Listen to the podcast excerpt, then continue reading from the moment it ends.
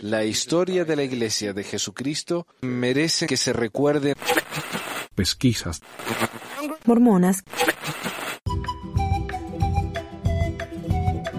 Hola a todos, bienvenidos al episodio 250 del... ¿Qué es hoy? 31 de mayo de 2020 de Pesquisas Mormonas. Bienvenidos a todos. El episodio 250, un cuarto de millar. Y hoy tenemos un programa muy especial en el que no vamos a hacer nada especial. Eh, pero primero que nada quiero agradecer a Paul, o Paul y Jeff por suscribirse en Patreon. Muchísimas gracias muchachos. Eh, realmente se aprecia muchísimo. Para empezar vamos a hablar un poco acerca del coronavirus en Utah. Porque hoy es un día muy especial. Dijimos que el 19 de mayo fue que la iglesia anunció que las capillas en Utah se van a abrir. El 19 de mayo hubieron, hubo 199 casos de coronavirus.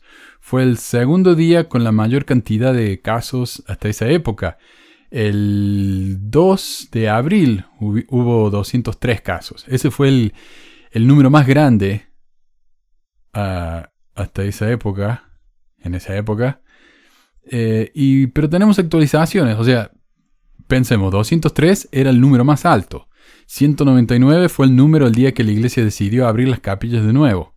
Bueno, ayer hubo 230 casos. 230, 27 casos más que el día que más casos tuvimos. Y hoy, eh, estoy grabando esto el viernes, eh, son las 5 y 40, hasta ahora hemos tenido 328 casos y el día, y el día no se ha acabado. 328 casos. Ah, no, y esto fue ayer. Ayer eh, jueves. Hoy viernes no dice todavía, pero sí, estamos mal. Estamos mal. Claro, no, han contado el total todavía. Pero claro, eh, ellos oraron y ayunaron y ahora van a orar en México, parece. Eh, para ayudar a las familias allá en México. Y como le fue acá en Utah, yo diría que mejor se lo guarden. Porque está, peor que nunca la cosa. Bueno, gracias Iglesia por su ayuda con el coronavirus. Pero tenemos una noticia muy importante hoy, varias noticias acerca de dinero. La iglesia pierde 8 mil millones, y esto no es nuevo, esto ya tiene como 10 días esta noticia, pero no sabía si le quería eh, hablar de esto, pero me parece importante. Ya tenemos varias noticias en realidad, muchas noticias. El mayor fondo de inversión de la Iglesia de Jesucristo de los Santos de la Día se desplomó un 21% en el primer trimestre de 2020, mientras los administradores de acciones reasignaron la cartera multimillonaria en medio de la economía en decadencia a causa del coronavirus. Recordamos que la iglesia tiene 100 mil millones de dólares, no 100 billones. Yo sé que alguna gente utiliza ese término mal. Eh, en español, cuando nosotros decimos billón significa 12 ceros. Sería un millón de millones. Pero en inglés un billón es mil millones, o sea, 9 ceros. Entonces tenemos que tener cuidado cuando usamos esos términos, ¿verdad? Un billón en español salía como un trillón en inglés. Así que no es lo mismo. Bueno, y sabemos que en la cuenta que sabemos que tenían como 30 y tanto de millones, de mil millones de dólares, perdieron el 20%. En comparación, el Dow Jones Industrial Average disminuyó aproximadamente un 23% durante el mismo periodo de tiempo.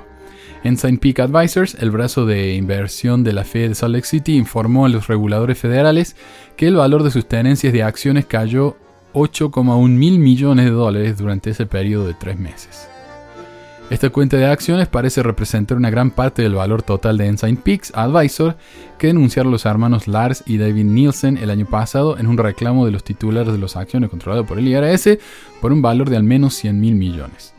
La caída del valor de Ensign Peak Advisors no se debió a las pérdidas del mercado. Una revisión de las últimas representaciones de Ensign Peak Advisor ante la Comisión de Bolsa y Valores de Estados Unidos muestra que también vendió activos. O sea, no es solamente que la economía está empeorando, que perdieron ese dinero, no. Es por sus acciones, ya vamos a ver de qué se trata esto. A fines de marzo, la empresa de inversión, cuyo capital proviene de los diezmos excesivos pagados por los miembros de la iglesia, como ya dije varias veces, la iglesia recibe unos 7 mil millones de diezmos anuales, eh, usa unos 6 mil millones para sus gastos, de capilla, de libro, de, como dice, ¿qué los capillos son gratis? No, las pagan con 6 mil millones de esos 7 mil millones que reciben. A los mil millones que les sobra, en lugar de donarlo en caridad o lo que sea, lo ponen en Wall Street. Y esa de mil, millones por año ya ha subido a 100 mil millones con, con los intereses y todo eso, ¿no? A fines de marzo, la empresa de inversión, cuyo capital proviene de los diezmos excesivos pagados por los miembros de la iglesia, poseía acciones de 1.622 empresas o fondos. Eso es 37 menos que el trimestre anterior. El número total de acciones disminuyó un 7,75%. O sea, están invirtiendo en menos empresas que antes. Si bien hubo grandes ventas en los sectores financieros, energético e industrial, Ensign Peak Advisor adquirió existencias en algunas empresas de tecnología y atención médica. El fondo cuadruplicó su inversión, por ejemplo, en Zoom Video Communications Inc., que es una herramienta de videoconferencia basada en la web que se ha disparado en popularidad a medida que las personas trabajan desde casa y están aislados de sus seres queridos. Y acá en Pesquisas Mormonas hemos tenido dos reuniones ya de Zoom eh, y yo no sabía que estábamos apoyando a la iglesia cuando hicimos eso. Aunque no vimos ninguna propaganda ni nada, ni pagamos. Así que gracias iglesia por el servicio gratis. Ensign Peak Advisors poseía acciones por un valor de 40 millones en la compañía al final del trimestre. El brazo de inversiones de la iglesia también compró 7.400 acciones en el servicio de entrega de comida Grubhub, Inc., que cuando uno no quiere salir a un restaurante, ordena, se va a la aplicación de Grubhub y dice, bueno, quiero que me traigan una comida de este restaurante y tal, tal. Entonces alguien se lo trae. Es como una especie de, ¿cómo se llama eso? Eh, Lyft o Uber. Entonces, creo que es la misma. eh, tiene alguna relación también, está Uber Eats, que es como Grubhub, que uno llama y un conductor de Uber le trae la comida a uno, algo así. Según muestra la presentación de la CSC, aunque el valor de esas acciones disminuyó durante el trimestre.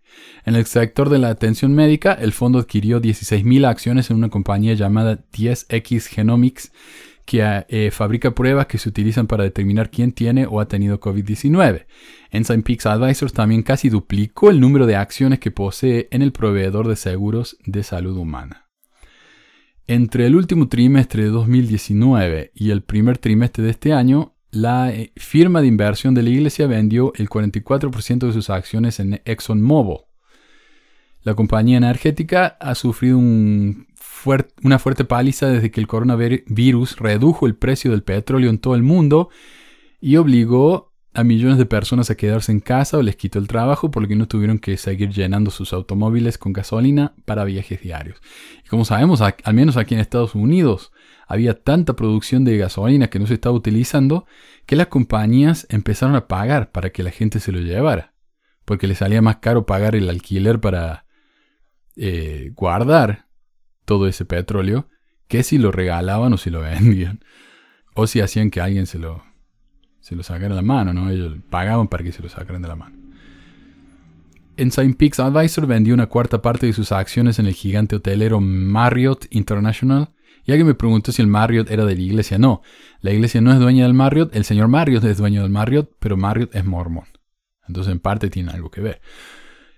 Eh, al tiempo que aumentó su participación un 13% en Marriott Vacations Worldwide, que se enfoca en tiempos compartidos de vacaciones. O sea, está invirtiendo menos en hoteles y más en tiempos compartidos, porque la gente eh, prefiere no quedarse en una habitación, sino en un departamento, ¿no? Para no tener tanto contacto con otra gente.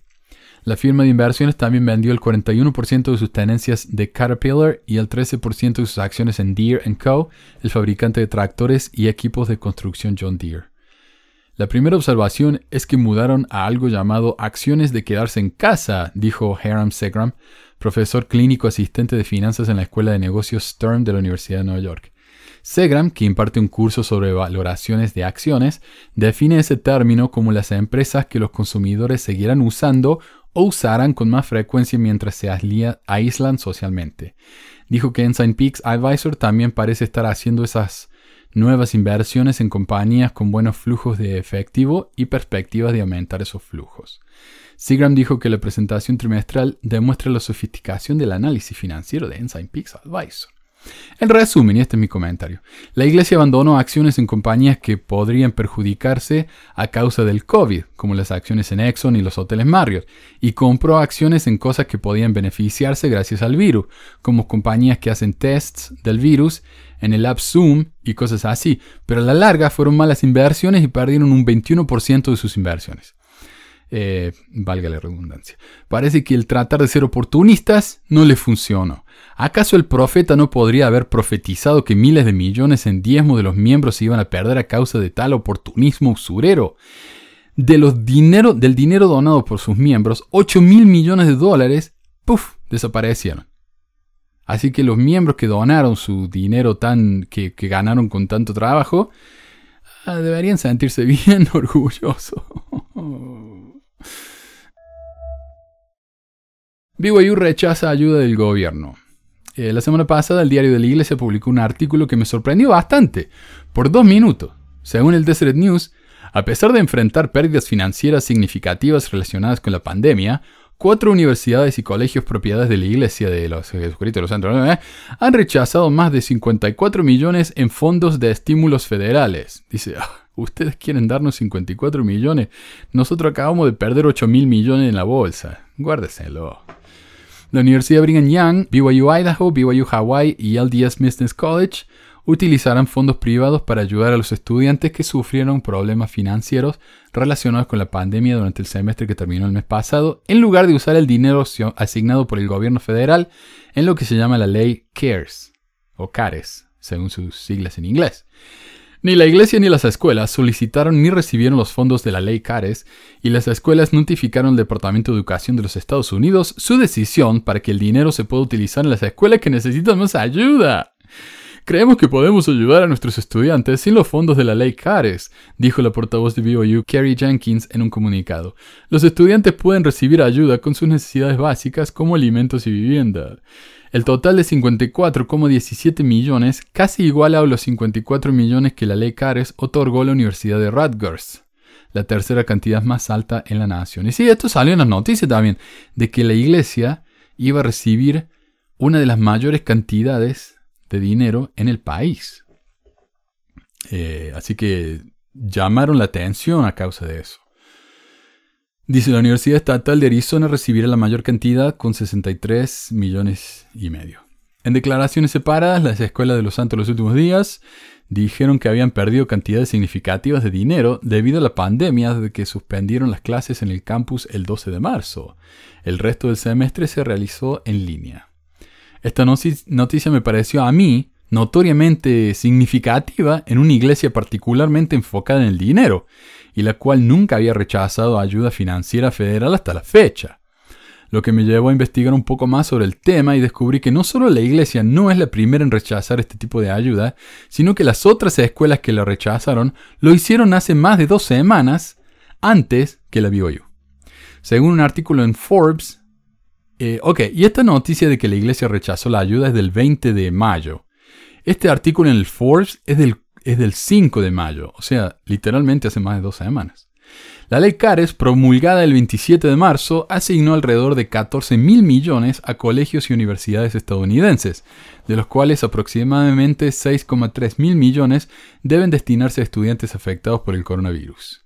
La cantidad total del estímulo que recibe una universidad determinada se basa en el número de estudiantes. Claro, mientras más estudiantes tienes y más estudiantes con necesidades económicas, más ayuda recibe la universidad. Y lo que yo quiero, y perdonen que siga volviendo el tema, pero la iglesia acaba de perder 8 mil millones de dólares. Con ese dinero podrían haber ayudado a todos los estudiantes necesitados en el país y lo hubiera sobrado. Hubieran podido ayudar al gobierno y todo. Eh, y la otra cosa es que esto le pasa a la iglesia por andar apostando en la bolsa de valores. Porque literalmente poner el dinero en la bolsa de valores es apostar. No es muy diferente que irse a Las Vegas en un casino y, echar fichas ahí en, la mesa de blackjack. No sé. Eh, y bueno, ellos así perdieron su dinero. Un dinero que podría haber ayudado a todos los estudiantes del país con necesidades. Al menos la mitad de la asignación de una institución debe usarse para subsidios de emergencia otorgados a estudiantes, pero la otra mitad puede usarse para cubrir gastos institucionales no presupuestados relacionados con el coronavirus. Eh, los colegios y universidades tienen discreción sobre cómo gastar esa mitad, sujeto a la orientación del Departamento de Educación de Estados Unidos. Depende de las instituciones individuales determinar qué estudiantes reciben el dinero y cuánto reciben, pero el Departamento de Educación pretendía que los fondos ayudaran a los estudiantes con necesidades financieras a pagar los materiales del curso, alimentos, vivienda y atención médica, Entre otras cosas, pensamos que muchos de estos estudiantes que trabajan tiempo completo, lo que sea, para poder pagar sus estudios, ahora ya no pueden trabajar. Muchos trabajan ahí en el campus, ¿no? Vendiendo comida o trabajando en la, tienda de la, universidad. Esas cosas están cerradas, así que esos chicos no están ganando un peso. Y para eso es esta ayuda. Eh, muchos otros chicos, los padres le ayudan a pagar la universidad y ahora que muchos padres no pueden trabajar, no tienen el dinero. Varias escuelas elite o élite, particularmente aquellas con grandes dotaciones, ya han rechazado los fondos de CARES. Sus razones para rechazar el estímulo monetario abarcan toda una gama de motivos, pero claramente una de las principales preocupaciones era evitar la percepción negativa, acumulada por muchos políticos, de que el dinero de los contribuyentes se utiliza para rescatar, entre comillas, a las universidades más ricas. Y, esto fue mucho que se dijo contra Harvard, que Harvard tiene las, eh, creo que es la dotación más grande entre las universidades privadas y está recibiendo millones del gobierno. Dicen, eh, ¿cómo, cómo, cómo qué? Tienen 40 mil millones en dotación en el banco y nosotros los, eh, con nuestros impuestos tenemos que ayudar a Harvard. No, gracias. Eso es lo que decía la gente y los políticos.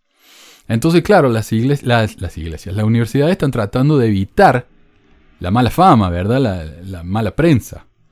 Los republicanos del Senado ahora han presentado un proyecto de ley que prohibiría que las universidades con fondos superiores a 10 mil millones reciban fondos de la ley CARES, a menos que, gasten, a menos que gasten 10 veces su asignación federal de sus propios fondos y dediquen ese dinero a las subvenciones de emergencia para asistencia de estudiantes requeridos por el CARES. Ok, yo te voy a dar 50 millones de dólares, Harvard, pero ustedes tienen que gastar 500 millones para ayudar a sus estudiantes.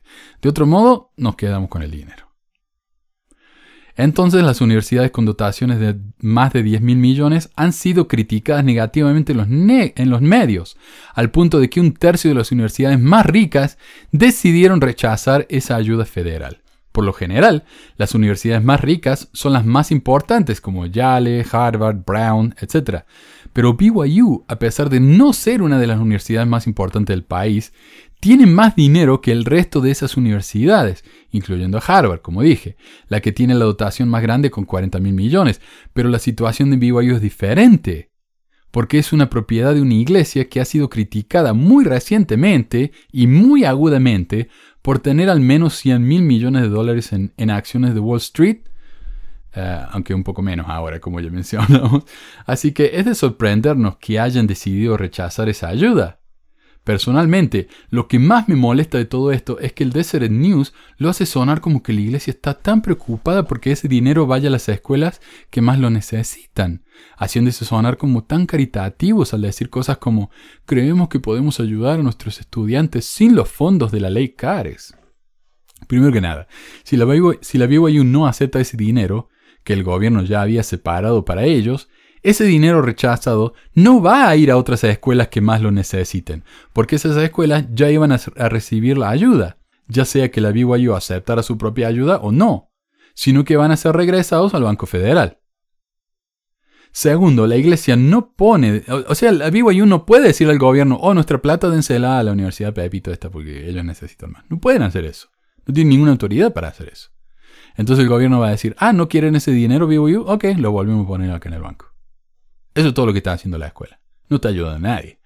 Segundo, la universidad no pone de su propio dinero para ayudar a estos estudiantes necesitados en BYU, como lo dice el artículo, sino que ese financiamiento viene de los miembros, la inmensa mayoría de los cuales financian a esos estudiantes sin siquiera saber que lo están haciendo. Por ejemplo, en Canadá, donde la iglesia tiene que detallar sus finanzas, vemos que en 2018, de casi 178 millones de dólares que recibieron de donaciones, dólares canadienses, eh, o sea, recibieron eso de diezmos, ofrendas, etc., la iglesia envió 73 millones, más de un tercio de los diezmos canadienses, a sus universidades en los Estados Unidos.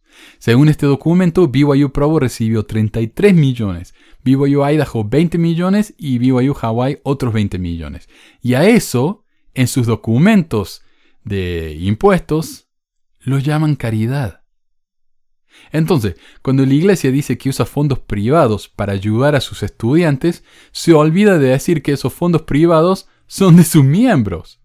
Si los miembros de Canadá no más dan tanto dinero a la Universidad del Señor, ¿cuánto dinero viene de los miembros del resto del mundo? ¿Cuántos millones le estamos dando a los estudiantes de BYU para que se conviertan en mormones profesionales? Porque ya vimos el tipo de calidad de educación que reciben en BYU con, como, con profesores como Brad Wilcox, que andan enseñando lo de la piedra en el sombrero, ¿verdad? Eso son esa es la educación que estamos ayudando que reciban los mormones.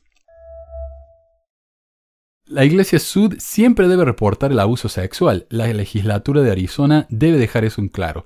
Y esto apareció en arizonacentral.com, el diario de allá, y es en realidad una opinión de un abogado que escribió acerca de una noticia que apareció hace poco. Un artículo del Arizona Republic sobre un hombre que abusó sexualmente de su hija es preocupante por varias razones, escribe el comentarista, incluida la falla de la Iglesia de Jesucristo de los Santos de denunciar el caso a la ley. Es igual de preocupante que algunos, incluso nuestro gobierno estatal, interpretan que la ley de Arizona permite tal silencio, nuestra legislatura necesita actuar para eliminar esa interpretación. El artículo contaba la horrible historia de cómo este hombre abusó sexualmente de sus propios hijos. Grabó en video el abuso y puso las indescriptibles imágenes en el Internet. Cuando estaba abusando de su hijo mayor, antes de que naciera el menor, se lo informó a su obispo Sud, un médico, quien no llamó a la policía, y un segundo obispo, que se enteró del abuso, hizo lo mismo, o sea, se quedó callado. Después de que nació el segundo hijo, el hombre victimizó al indefenso bebé. Solo fue atrapado y llevado ante la justicia después de que el Interpol descubriera su identidad a través de sus actividades en el Internet. Y el, Interpol, me, imagino que en esa misma redada fue que atrapó al, al miembro este en... ¿Dónde fue? En El Salvador, en Guatemala, pucha, no me acuerdo, perdón pero un miembro de la iglesia que era jefe de la Policía Federal allá. La misma redada. Una visión peligrosa del privilegio del clero. Según el artículo, algunos afirman que la Iglesia Sud no tenía la obligación de denunciar el abuso continuo debido al privilegio del clero, y el senador estatal Eddie Farnsworth, republicano de Gilbert, miembro de la Iglesia Sud, aparentemente respalda esa posición el senador Farnsworth está equivocado. Y este es el peligro de poner mormones en el Senado, que siempre van a estar a favor de lo que haga la iglesia. Por más que ponga en peligro la, seguridad de los niñitos, de un bebé que fue violado por su papá. La iglesia, el senador defiende a la iglesia en ese punto de vista. El silencio de los obispos causó graves daños a los niños y ayudó a crímenes continuos y horrendos. Las personas no deberían poder cometer atrocidades contra los niños y esconderse detrás de la religión. Cualquier funcionario religioso que se entere de crímenes continuos contra niños o que razonablemente crea que los niños corren peligro de victimización deben estar obligados por ley a informar tales crímenes sin excepciones. ¿Cómo es que esto no es obvio? el abuso sexual infantil siempre debe ser reportado. El privilegio del clérigo está contenido en la ley de Arizona 1340262. Establece que un miembro del clero no estará obligado a testificar en el tribunal sobre ninguna confesión hecha al clero en calidad oficial. Nada en ese estatuto prohíbe al clero denunciar crímenes en curso.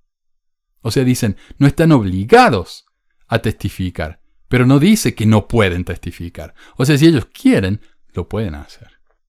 Otro estatuto de Arizona, el 133620, requiere a una amplia gama de personas, incluidos médicos y clérigos, a que denuncien el posible abuso sexual infantil. Sin embargo, cuando se trata de clérigos que reciben información a través de la confesión, pueden retener el informe de la confesión si ese clérigo determina que es razonable y necesario dentro de los conceptos de la religión. Pero ¿qué necesidad tiene un obispo mormón de no denunciar cuando uno de sus miembros le confiesa que está abusando de su bebé? Es asqueroso esto. Ah, pero Pero, aclara el hombre este, no puede ser razonable y necesario en ninguna religión permitir la comisión de abuso sexual contra niños, ni podría ser razonable y necesario poner en peligro a niños con abuso futuro al no informar. Tales crímenes y posibles abusos siempre deben ser reportados. La legislatura debe actuar para proteger a los niños. Los tribunales deben leer una excepción de fraude criminal en el estatuto, y la legislatura de Arizona debe hacer esa excepción explícita a través de enmiendas a los estatutos anteriores. La excepción de fraude criminal se aplica al privilegio abogado-cliente, primero fue articulado por la Corte Suprema de los Estados Unidos de la siguiente manera. Existe un privilegio de proteger, las comunicaciones entre abogado y cliente. El privilegio vuela si se abusa de la relación. Un cliente que consulta a un abogado para que lo asesore en la comisión de un fraude no tendrá ayuda de la ley. Entonces ahí el, abogado no se ve en la responsabilidad de proteger al criminal. Existen esas excepciones. Una de las funciones más fundamentales del gobierno es proteger a los niños. Cualquiera que sean los méritos del privilegio del clero, no puede extenderse a permitir que el abuso infantil ocurra sin cesar. Lo que sucedió con los niños víctimas en Bisbee nunca debería volver a ocurrir. La última noticia del día tiene que ver con un programa un nuevo programa sobre maltrato a los LGBT en la cultura mormona. O sea, un programa de televisión, me, refiero. Y yo hablé acerca de esto cuando hice una reseña sobre el... Me parece que lo hice. Me parece que lo hice. Hablé un poco acerca de este libro, Saving Alex, Salvando a Alex, de una chica que sufrió porque ella salió del closet, ¿verdad? Y sus padres no lo aceptaron. Entonces la enviaron a una supuesta tratamiento donde la iban a curar en St. George. Que hay mucho de esto. Y a la chica la maltrataron, la abusaron, la hacían parar en una esquina con una mochila llena de libros hasta que cuando salió de ahí la chica tenía la espalda destrozada. Así es como, como le hicieron, ¿verdad? Eh, y ahora han hecho un programa de televisión. El programa de televisión no es nuevo, pero es nuevo en español. Y esto salió en la revista Marie Claire. O sea, no, no que pago, ¿no? Criada en un hogar mormón del sur de California, Alex Cooper dijo basta a sus 15 años. A esa edad sintió que era suficiente el engaño y les contó a sus padres que no quería seguir sus preceptos y que además era gay. La relación de ellos no fue lo que esperaba y acosada por las amenazas y los reproches, Alex aceptó salir, seguir en el closet, para asistir a clases como cualquier chica de su edad. Sin embargo, el tema reapareció constantemente y sus padres patearon aún más el tablero, enviándola contra su voluntad a un hogar de terapia de conversión sexual en Utah, donde la sometieron a todo tipo de castigos y palizas para curar su homosexualidad. Su historia llega ahora a la pantalla chica con Atrapada en el Closet, un programa de Lifetime. Su protagonista es Addison Holly, una de 19, una chica canadiense, canadiense que hasta ahora trabajó sobre todo en títulos infantiles. Ella es quien saluda del otro lado del teléfono. En tu opinión, pregunta Marie Claire, ¿cuál es la importancia de contar historias como esta? Bueno, definitivamente creo que es una historia que implica mucho. Yo misma no sabía mucho sobre la terapia de reorientación sexual y hoy entendí que es muy importante difundir este, esta problemática en todo el mundo. Sobre todo porque siento que son muchos los que ignoran sus locuras y alcances. Cuando comencé a investigar y profundizar mucho más en el tema, me dolió realmente mucho ver lo que tuvieron que atravesar personas como Alex, y a sus 15 o 16 años. Es algo muy doloroso. Incluso me apenan todos estos padres que creen que les están haciendo un bien a sus hijos, y es justamente al revés. Me alegra que esta película pueda difundir y sembrar conciencia sobre este tema. O sea, una película, o sea, una película para televisión, ¿verdad? ¿Qué pensás acerca de la terapia de reorientación sexual? Eh, definitivamente creo que hay que terminar con ella. Me parece que se trata de una forma de pensar muy anticuada y estoy convencida de que debe terminar. Por suerte sé que hay muchas personas trabajando para tratar de prohibirla y cada vez son más los países que han avanzado en ese sentido. En mi propio país, en Canadá, se está trabajando en esa dirección, así que creo que el mundo se está moviendo en la dirección correcta. Supongo que leíste el libro de memorias de Alex, en el que se basó el guion del filme ¿Qué fue lo que más te impactó de su lectura? Uf, hubo muchos pasajes en los que realmente se me complicó leerlo. Fue muy fuerte y desgarrador conocer de primera mano el tipo de maltratos y traumas que tuvo que pasar. Y sabes, tengo muchos amigos cercanos y seres queridos que podrían haber pasado por una situación similar. ¿Qué fue lo más importante que aprendiste de tus contactos con Alex? Algo que realmente me conmovió mucho es que Alex me dijo que quería que sus padres no aparecieran como monstruos en la película, que ellos hicieron lo que hicieron por su religión y porque querían lo mejor para ella. Luego me contó que hablaron mucho entre ellos en todo este tiempo y que hoy están en excelentes términos, lo cual es realmente muy lindo. Ellos siguen siendo mormones, pero aceptan a Alex tal cual ella es.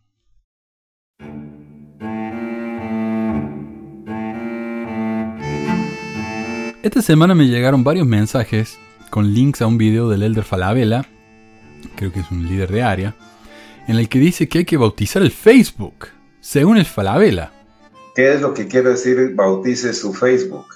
Ustedes vieron estos videos de, eh, que nos muestra cómo compartir el Evangelio a través de mensajes. Pero si usted en su Facebook tiene algunas cosas que no son dignas de un miembro de la Iglesia de Jesucristo de los Santos de los últimos días, es tiempo de borrarlas. Deje en ese Facebook solo aquellas cosas que son dignas de un santo de los últimos días. Y no estoy diciendo que, llene de templos su Facebook, usted puede poner todavía muchas cosas relativas a su familia, cosas eh, que le han dado éxito en la vida, pero de cuando en cuando ponga mensajes en ese Facebook que atraiga la atención de las personas al Evangelio de Jesucristo. ¿Y cómo se van a ver ellos atraídos? Pues ver, viendo su página. Cuando ellos recorren su página, ¿qué página? ¿Quiénes son sus amigos? ¿Qué fotos son las que usted pone? ¿Cuáles son los mensajes que manda? Eso va a determinar si las personas le van a seguir o no le van a seguir. Entonces, segundo consejo, bautice su Facebook y empiece a utilizarlo para compartir el Evangelio con todas las personas, con sus contactos, con sus amigos y usted va a ver que poco a poco las personas se van interesando. Esto me recordó mucho a lo que dijo mi presidente de misión una vez, cuando la dueña de una de las casas en las que nos estábamos quedando me robó toda la asignación mensual y cuando llamé a la oficina de la misión, el asistente me ignoró completamente. Entonces se lo conté a mi familia en una carta. O sea, él dijo que le iba a avisar al presidente, pero nunca hizo nada.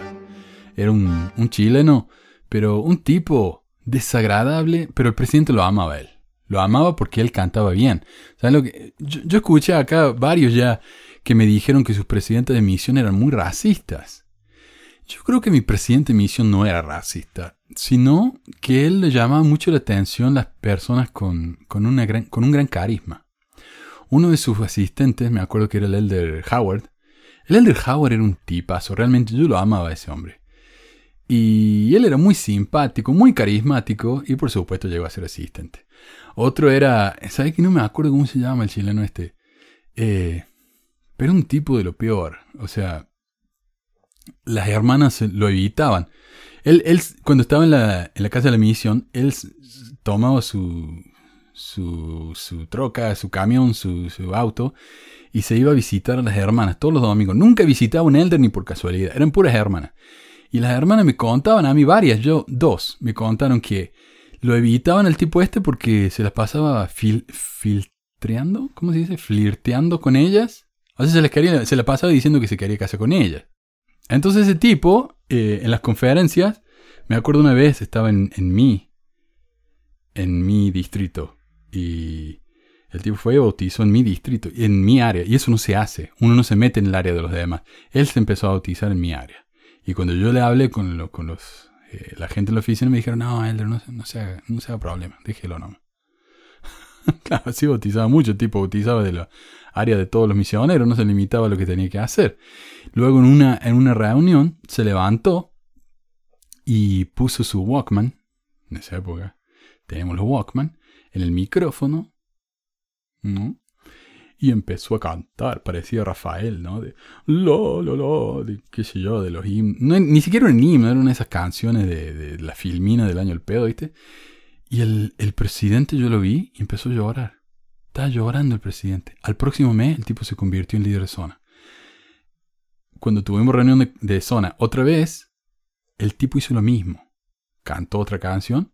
Al mes era asistente. Así era mi presidente, era muy, se dejaba muy llevar por, los carismas de la gente, no, no era por la raza, ¿no? Y entonces yo lo llamé cuando él era asistente, le digo, Elder, me han robado la plata, no tengo un peso. Y me dice, ah, bueno, Elder, sí, sí, yo le, yo le aviso al presidente, nunca más escucha. Eh, ni le dijo, estoy seguro que ni le dijo. Entonces, yo le escribí a mi familia y les conté lo que pasó. Mi mamá le escribió una carta al presidente diciendo, yo quiero que mi hijo salga de esa casa ya mismo. Y me llama el presidente y me dice, Elder, me ha llegado una carta muy preocupante de su madre.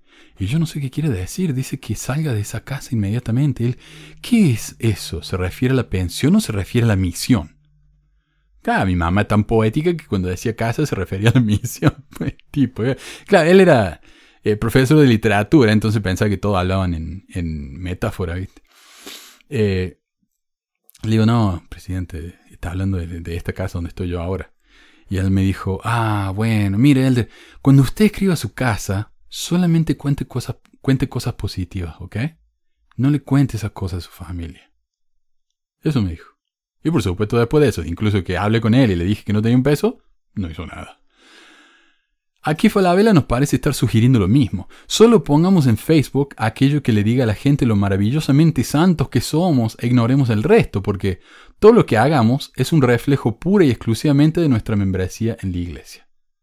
Y eso es lo que yo pensaba también como miembro. Yo era, primero que nada, soy miembro de la iglesia. Segundo, soy hijo. Tercero, soy argentino.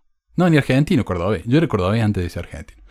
Eh, y claro, es la identidad de uno, es todo lo que es. Uno es un santo, ¿verdad?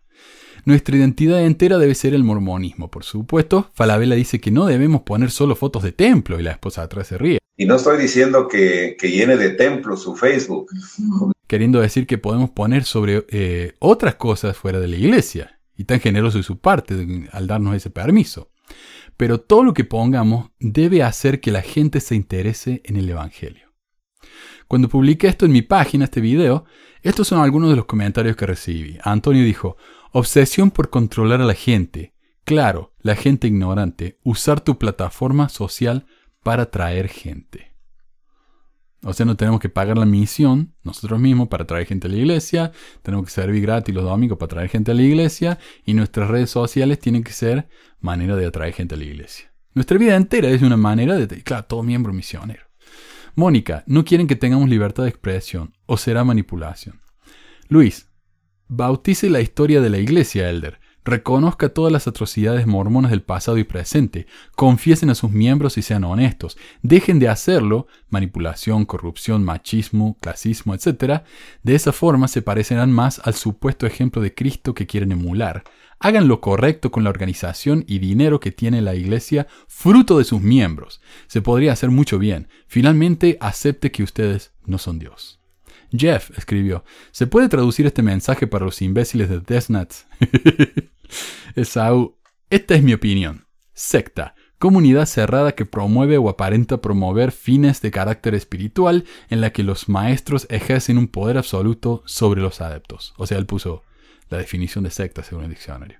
Yamil escribió, y mi, y mi Face tiene que recibir las charlas igual y a mi Face lo va a visitar alguien de la presidencia del Face Mormón para la última entrevista y si el bautismo va a ser por inmersión, va a ser sin mi celular. ¿Y quién le va a dar la confirmación? Pero claro, la mormón no es una secta, dice. Alguien me envió este mensaje por YouTube. Tal vez no hago bien en comentarte que una vez en una entrevista para el templo, el presidente Rama me dijo que yo sentencié, así con esa palabra, sentencié a mi hijo por no bautizarlo a los ocho años. Le dije que cuide sus palabras, pero ellos se la pasan tomando anticonceptivos para invertir su vida en ellos mismos y nadie le dice nada de eso. Por supuesto, no le dije todo eso porque no son capaces de mirar sus cosas antes de decirle semejante ofensa a un ajeno. Encima, para completar, me decía que yo era la que malinterpretaba, cuando yo le hice mi, ni la más mínima interpretación. ni sabe qué es una interpretación. Ya cuando a mí me dicen, está sacado de contexto. ¿Y cuál es el contexto? Y no saben. En lugar de pedir disculpas por ser tan parcial y ponzoñoso, lo único que se le cruzó por la mente es decir que yo era la equivocada. que yo malinterpreto y yo pensé, a la pucha, tengo 41 años sin ser una carga social, que tuve que armarme de valor para bancar ser familia de un policía con todo el peso que significó para mí todo eso, ya que lidias con la parte más densa de la sociedad, y bancar a un tipo que ni crió ni un pájaro a decirme terrible ocurrencia. Así que sí afecta a la iglesia en la salud mental. En ese momento me dije a mí misma, menos mal que mi ex no rozó con esta gente, no lo hubiera tolerado. Otro comentario sobre la salud mental, Lautaro dijo, siempre quise que se hablara sobre la salud mental en la iglesia. Personalmente tuve una mala experiencia con esto. Mi madre fue y es aún manipulada por esta iglesia con el discurso de que el Evangelio es la única manera de ser feliz. Y sucede que desde niño me empecé a sentir deprimido y fue incrementando a medida que iba creciendo. Y cuando trataba de mostrar y controlar cómo me sentía, solo escuchaba que era mi culpa por, haber, por haberme alejado de la iglesia y porque no cumplía los mandamientos, siempre que en realidad necesitaba ayuda de un profesional. Me costó muy caro. Pasé muchos años deprimido, sin comunicación con mi madre, ya que priorizaba la iglesia, ante todo, entre otras cosas. Hoy en día estoy recibiendo ayuda por suerte, me gusta mucho que se hable de este tema, ya que como decís en el video, los mormones en su mayoría, o en lo que pude ver, son gente infeliz poniéndose una máscara de falsa felicidad. Tristemente, mi madre es una de esas personas. Gracias por el valor de compartir eso, Lautaro. Y después que alguien publicó mi foto, y mi información privada en el grupo este miembros de la Iglesia de Jesucristo de los Santos de los Días, me llegaron varios mensajes de mormones que pensaron que podían convertirme. Bueno, además de los que me insultaron, por supuesto. Eh, uno, por ejemplo, me dice, bloqueado por apóstata, y me bloqueó. Y no le pude ni responder. yo nunca le escribí, ni tenía interés de escribirle, pero bueno, ella me bloqueó. Eh, y uno fue un tal Elder Cabrera, un colombiano que está sirviendo en Mérida, México, aunque su Facebook dice Anderson. Ah, ese ser el primer nombre entonces. Anderson, no sé qué. Este señorito me envió un mensaje que dice, Hola, ¿qué tal? Soy Alder Cabrera, misionero de la Iglesia de Jesucristo de los Santos de los Días. Si tienen alguna pregunta, acá, acá, con H, estamos para resolverla. Veo que ex miembro de la iglesia y que tiene varias dudas. No, yo no tengo ninguna duda.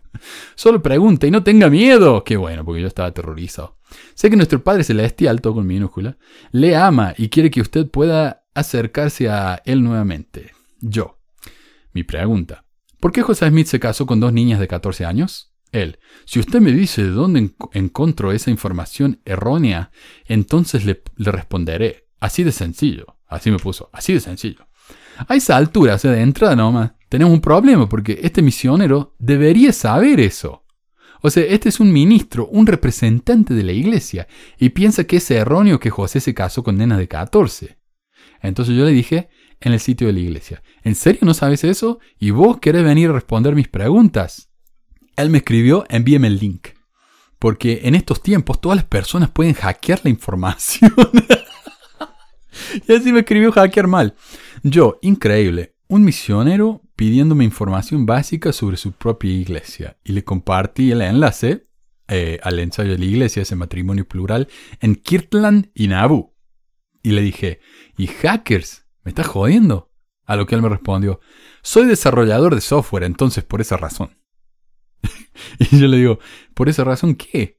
Ese ensayo está en el sitio de la iglesia hace años y vos decir que alguien hackeó el sitio y nadie se dio cuenta. Ok, lee el ensayo y responde mi pregunta, por favor. Aunque si no sabes ni eso, no veo cómo vas a responder nada. Él. Oh, solo por la eternidad. Es una cita que sacó del ensayo. Lo cual sugiere que la relación no incluía las relaciones sexuales. Después de la muerte de José Smith, Helen C. O eso es lo que me copio y pego. Y yo, wow, se casó con nenas de 14 años, no lo sabías. Lees un ensayo que yo tuve que dar y esa es tu respuesta. Me imagino que no sabías que más tarde Helen Marr dijo que el matrimonio con José no fue solo espiritual. Mira, yo no te escribí, vos me escribiste a mí, lo que me resulta increíblemente desubicado. No sé quién sos, no sé por qué pensas que tenés el derecho de molestarme, pero te tengo una sugerencia. Deja de molestarme. ¿Te queda claro o te lo explico con manzanitas? Entonces me, envió un mensaje de audio explicando que José solo se había casado con muchas mujeres y que era para levantar posteridad. Primero, a José se le había dado ese mandamiento. por Dios directamente en ese tiempo. Igual en ese tiempo estaba permitido que se casaran a esa edad, pero era José únicamente, para que él tuviera posteridad en, en, en, qué? en esos tiempos. Entonces, eh, solo se indica que él tuvo solo una esposa de 14 años y solo era lo espiritual, que era por toda la eternidad. Y dice que él no tuvo relaciones sexuales con ella.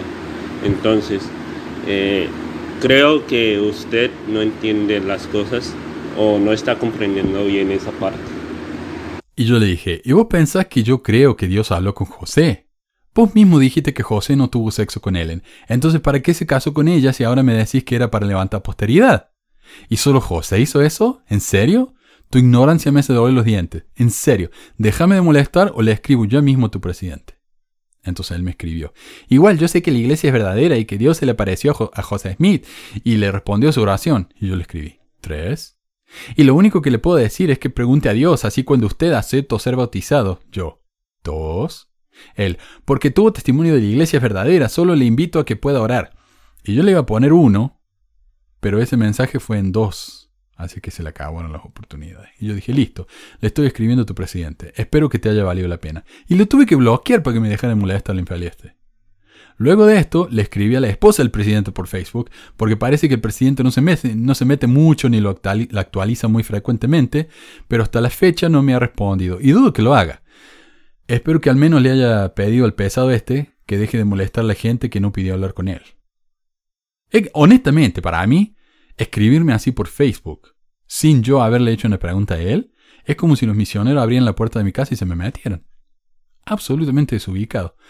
Pero lo que más me queda de todo esto es que los chicos que están saliendo a la misión no saben nada. Nada de nada. ¿Cómo puede ser que un misionero en el campo no sepa que José era polígamo? Mucho menos que estaba casado con menores prepubescentes, cuando eso ha estado en el sitio de la iglesia por años. Bueno, esta es la última sección, es eh, tema del archivo, como he venido publicando desde hace un tiempo. Este es un artículo que tiene un poco más de dos años. Eh, se llama Confíen en nosotros, no ocultamos nada, dice Apóstol Mormon. En el cara a cara de Ballard y Oaks, hace unos dos años, el mismo cara a cara donde dijeron que las enfermedades mentales no son malas porque nos ayudan a movernos, Holland dijo algo bastante interesante. Según él, es mentira que la iglesia haya escondido los diferentes relatos de la primera visión, porque en 1970 se publicó un artículo sobre el tema y concluye diciendo, pero solo confíen en nosotros donde quiera que estén en el mundo y compartan este mensaje con cualquiera que haga esa pregunta.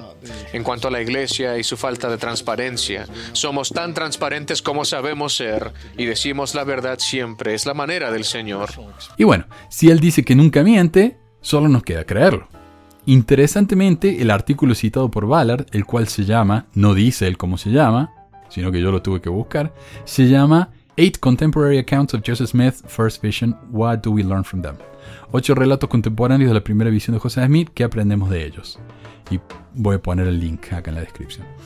No incluye los ocho relatos, sino un resumen por parte del autor de los ocho relatos. Y un análisis de los diferentes énfasis, entre comillas, de cada relato. Porque ellos dicen, no, no se contradice, simplemente que se enfatizó en ciertos aspectos pero se contradicen. El artículo ese no dice eso. Al lector no se le da la oportunidad de analizarlos por sí mismo, porque los, ocho relatos no están incluidos. Entonces, ¿no ocultaron nada? Puede que la iglesia haya publicado un artículo sobre el tema cuando ya todo el mundo estaba hablando de esto. Eh, cuando Fan Brody, en 1970, ¿no? Cuando Fan Brody había sido excomulgada por publicar esto en su libro No Man Knows My History, la primera biografía académica de José Smith. Y los que digan los que dicen los mormones que creen que John, que Von Brody no era una historiadora seria, yo les digo, ¿qué han leído de Von Brody? Von Brody entre los mormones, sí, es una es la biógrafa de José Smith, pero ella escribió una biografía sobre Jefferson y sobre Nixon, Nixon, que hasta el día de hoy son muy respetadas. Yo leí un libro, y ya lo dije, yo leí un libro hace un par de años que estaba dedicado al libro de Fan Brody sobre Jefferson, diciendo, en esa época Fan Brody fue criticada por el libro que escribió sobre Jefferson porque decían que muchas de las cosas que dijo eran, eran, eran ideas de ella nomás. Pero ahora, luego de todos los eh, descubrimientos históricos que hemos hecho en los últimos, qué sé yo, 50 años, Fan Brody tenía razón en todo lo que dijo sobre Jefferson. Tenía razón. Y hoy sabemos que lo que dijo sobre José Smith también era cierto. ¿Verdad? Pero no, en esa época ella les comulgaron por decir eso. Fan Brody, hombre. Y muchos dicen, ah, pero Hugh Nibley, él sí era un, académico de, en serio. Hugh Nibley era un tipo que él decía que hablaba 20 idiomas, no sé qué, eh, y que era tan, era un genio, era un genio, era el Einstein mormón. Pero yo tengo varios libros de Hugh Nibley. Si uno lee Hugh Nibley, no dice nada el tipo. Lo único que hace él es usar palabras grandes y términos bien complicados para que la gente no entienda lo que está diciendo y que se conforme a leer diciendo, oh, bueno, mira qué educado que este hombre. Si él cree en la iglesia, tiene que ser cierto. Pero vamos. El tipo hablaba así para que nadie lo entendiera y no lo pudieran criticar. Nibley. Pero bueno. Como decía, a Fan Brody la, la, comulgaron por eso. Por decir, por hablar de los diferentes relatos de la primera visión. Y cómo la criticaron. El mismo Hugh Nibley escribió un libro, un librito, un panfleto, eh, criticando el libro de Fan Brody, en el que básicamente la acusó y usó un montón de ad hominems, la atacó personalmente, pero casi ni habló del, del libro en sí. Y algún día voy a tener que hablar de eso, porque es un, un panfleto chiquito realmente. Entonces, Fan Brody habla de eso, le es muy caro. Pero este tipo dice, no, no, nadie, nadie oculta eso. Eh, claro, Fan Brody escribió su libro allá en los 50 o 60. Fan Brody escribió su libro en 1945, Manuel. Manuel 1945. El artículo este publicado en el 70. 1970. Ballard no mencionó eso en su respuesta, pero tenemos que confiar en él, porque dice que no miente. Un hilo en Reddit discutió esa parte del mensaje y la conversación me pareció bastante interesante. Un tal New Name Saul escribió, Oaks y Ballard, si escuchas a alguien decir que la iglesia no ha sido transparente con su historia, confía en nosotros, como apóstoles, podemos asegurarte que la iglesia nunca ha ocultado nada. Ballard luego dice que... Y también algunos dicen que la iglesia ha estado escondiendo la realidad de que hay más de una versión de la primera visión, por ejemplo lo cual es simplemente incorrecto. Y luego menciona un oscuro artículo escrito por un profesor de BYU en la década de 1970 con respecto a las múltiples versiones. El doctor James B. Allen eh, de BYU en 1970 produjo un artículo para una revista de la iglesia en, la que, en el que él explicó todas las diferencias de la primera visión. Oaks luego interfiere. ¿Hace cuánto salió? Él sabía qué año era. Entonces Ballard reconfirma 1970, aunque en la traducción al español dijeron 1997. Eh, en 1900, eh, el 1997. No, 1970. Con una mirada así toda engreída. Y Oaks dice entre risas que Seguro parece haber pasado mucho tiempo habiendo estado ocultado esa información. la multitud se une a la risa. Queriendo decir, hace, hace 40 años, que 50 años que venimos diciendo esto. ¿Qué estamos ocultando? 50 años, la iglesia tiene unos 200 años. Así que ustedes deciden. Casi toda la presentación fue así. Ballard presenta un hombre de paja. Oaks bromeando derriba al hombre de paja. Multitud ríe en aprobación. Hubo otras respuestas terribles que me, que me provocaron. Alguien hizo la pregunta, ¿qué hacemos cuando nuestros amigos tienen dudas? Y él entró en una larga diatriba sobre cómo las preguntas fieles están bien, pero las escrituras condenan las dudas y deben ser rechazadas. Otra persona preguntó cómo sabemos si la revelación personal es correcta, y Oakes dio la respuesta de las lecciones de la primaria, pero luego siguió con si la revelación contradice las escrituras, o la revelación moderna, vino de la fuente incorrecta risas de la multitud.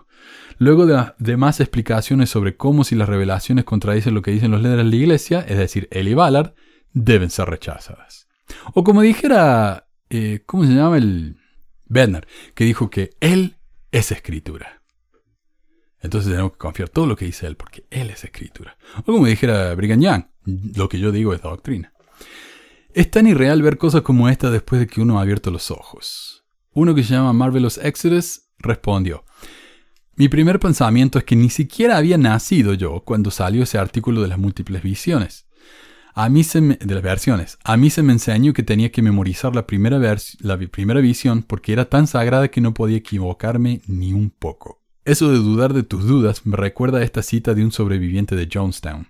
Cuando tus propios pensamientos están prohibidos, cuando tus preguntas no están permitidas y nuestras dudas son castigadas, cuando los contactos son con amistades fuera de la iglesia son censurados, estamos siendo abusados, porque los fines nunca justifican los medios. Cuando nuestro corazón duele sabiendo que hemos hecho amistades y apegos secretos que estarán prohibidos para siempre si nos vamos, estamos en peligro.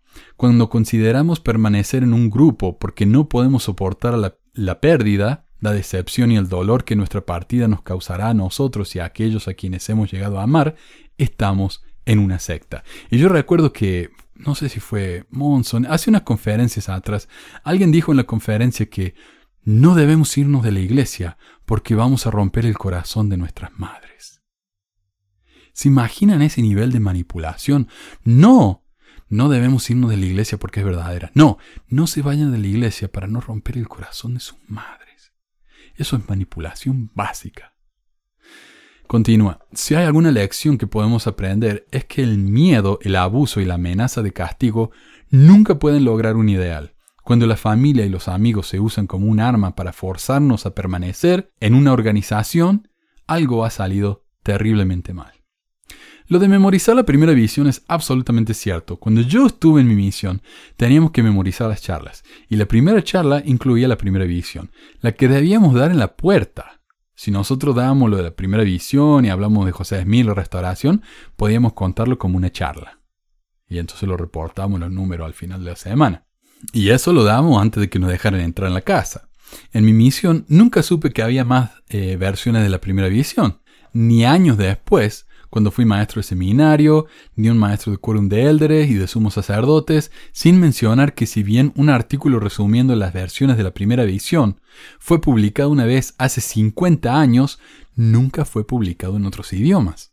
Por lo que no había forma de que yo ni el resto de nuestra congregación en Córdoba, quienes no solo no, no sabíamos inglés, sino que no teníamos acceso a ese volumen del Improvement Era para poder traducirlo con un diccionario al menos. Ya he mencionado en el pasado el hecho de que Joseph Fielding Smith trató de ocultar la versión de 1832 de la primera visión, la única versión alternativa que se había descubierto en esa época. El artículo en Dialogue de Stan Larsen, Another Look at Joseph Smith's First Vision, otro vistazo a la primera visión de José Smith, dice, Descubrimiento de la versión de 1832. En 1832, José Smith registra su relato escrito a mano de la primera visión en las primeras tres páginas del libro de cartas 1. Y un libro de cartas era literalmente eso, o sea, él, escribía una carta en su librito y alguien la tenía que transcribir y mandar esa carta a alguien más. Entonces él tenía un registro de todas las cartas que había mandado. Entre 1838 y 1839 se escribe el relato oficial de la primera visión, canonizado en la Perla de Gran Precio en 1880. En 1847, Brigham Young y los Santos viajan a Utah, traen cajas de registros de la iglesia Salt Lake, incluido el libro de cartas número 1. 1901, Joseph Fielding Smith comenzó a trabajar en la oficina de historiador y registrador de la iglesia. En 1910 es llamado como apóstol. En 1921 es llamado como historiador de la iglesia. Entre 1921 y 1935 eh, Joseph Fielding Smith y la oficina del historiador de la iglesia procesan las cajas de registros de Nabu, descubren el libro de cartas 1, aproximadamente 100 años después de su creación. Entre 1930 y 1935, tres páginas que contienen la versión manuscrita por José Smith de 1832 en el libro de carta 1 son colocados en la caja fuerte de la oficina de Joseph Fielding Smith. Son puestos en su caja fuerte resto del libro de cartas 1 y otros registros de Nabu colocados en el archivo de la iglesia. O sea, este, este libro está hoy, lo han escaneado y lo han puesto ahí en la versión, en el Joseph Smith Papers, en los documentos de José Smith, el sitio oficial de la historia de la iglesia. Ahí han puesto el libro de cartas número 1 y, y uno puede ver que esas tres páginas han sido pegadas en el diario. porque antes de eso habían sido cortadas. Habían sido cortadas esas tres páginas donde José escribió su primera visión y fueron ocultadas en la caja fuerte de Joseph Fielding Smith. Joseph Fielding Smith comparte tres páginas con Confidente. Entre 1940 y a principios de los 50, Joseph Fielding Smith les mostró al presidente del primer consejo de los 70, Levi Edgar Young, la versión arrancada de 1832. Entre 1952 y 1953, el historiador aficionado Lamar Peterson entrevistó a Levi Edgar Young, quien dijo, la iglesia debe tener un comité para responder preguntas difíciles. Dejó de ir con sus propias preguntas a Joseph Fielding Smith porque se le rieron en la cara y lo rechazaron. Cuando pidió ver documentos, se le pidió que obtuviera un permiso de más arriba. Este era un 70 de la iglesia. Eh, obtuvo permiso de más arriba, examinó los documentos, me dijeron que no copiara o dijera lo que contenían. Dijo que era una narrativa extraña de la primera visión. En 1963 muere Levi Edgar Young y Peterson, el historiador este, mantiene la información confidencial hasta entonces, 1963. Claro, porque le prometió, le prometió a, a Levi Edgar Young que no iba a hablar acerca de eso, porque él dijo, mira, a mí los de arriba me dijeron que me quedé callado. Entonces Peterson respetó eso, pero una vez que se murió dijo, bueno, ya está, ahora lo publico. La mano de Joseph Fielding Smith forzada por los Tanner. A principios de 1964, Peterson le cuenta a Gerald y Sandra Tanner sobre el relato extraño de la primera visión. Los Tanner le escriben a Joseph Fielding Smith pidiendo ver la versión de 1832. Joseph Fielding Smith rechaza su solicitud. Joseph Fielding Smith mueve las tres páginas arrancadas de su caja fuerte privada a la colección regular del historiador de la iglesia. Luego las páginas son pegadas en su lugar original en el libro de cartas 1. Ahora que la gente ya sabe que existen, él tiene que arreglar la situación. Joseph Fielding Smith autoriza al asistente del historiador de la iglesia que le muestre el libro 1 restaurado al estudiante de BYU, Paul R. Chessman. Chessman. Se escribe Cheeseman. Hombre queso. Mao. Además que suena mucho mejor.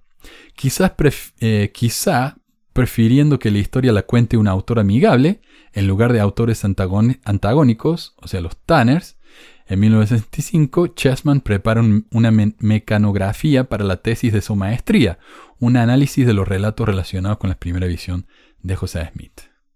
O sea, ahora que los Tanners saben que esta versión de 1832 existe, Joseph Fielding Smith dice, oh, oh, volvamos a pegar las páginas en el libro de cartas número uno para que no digan que yo estoy tratando de ocultar esta información, a pesar de que lo hizo. Y dice, bueno, si alguien va a escribir sobre esta, esta versión, prefiero que sea un mormón fiel. Y se lo dio a Paul Chessman. Paul Chessman luego escribió muchos otros libros de la iglesia, más que nada sobre arqueología, tratando de justificar o dar pruebas arqueológicas de la veracidad del libro de Mormon.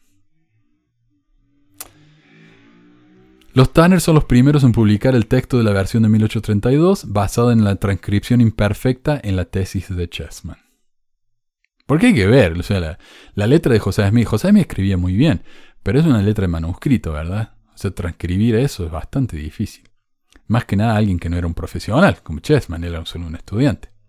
¿Quién arrancó las páginas y por qué? ¿Quién? La evidencia apunta fuertemente a Joseph Fielding Smith, porque él era el presidente, el historiador de la iglesia en ese tiempo.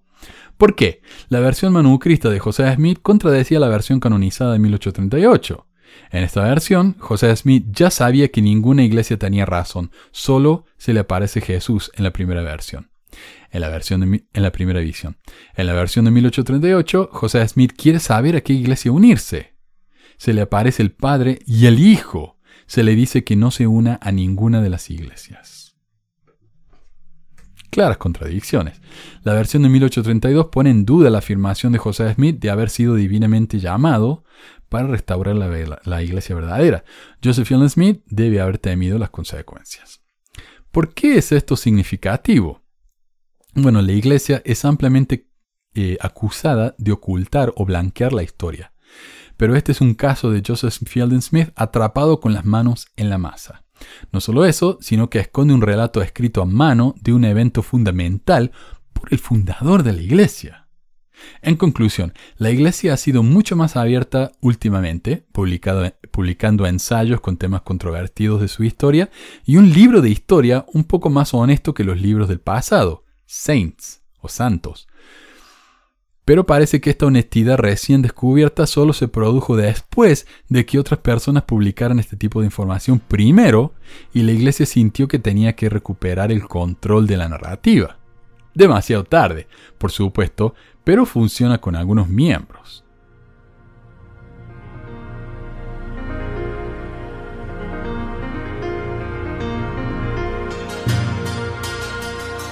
Y eso fue todo por hoy. Miren, el programa de hoy no es tan perfecto como el de la semana pasada. Es una hora y siete minutos. Pero bueno, me estoy acercando a la perfección. Así que les doy gracias a todos por escuchar, por donar en Patreon y por quedarse en sus casas y no andar desparramando el virus. Gracias a todos. Cuídense mucho, por favor. Y nos vemos la semana que viene. Adiós.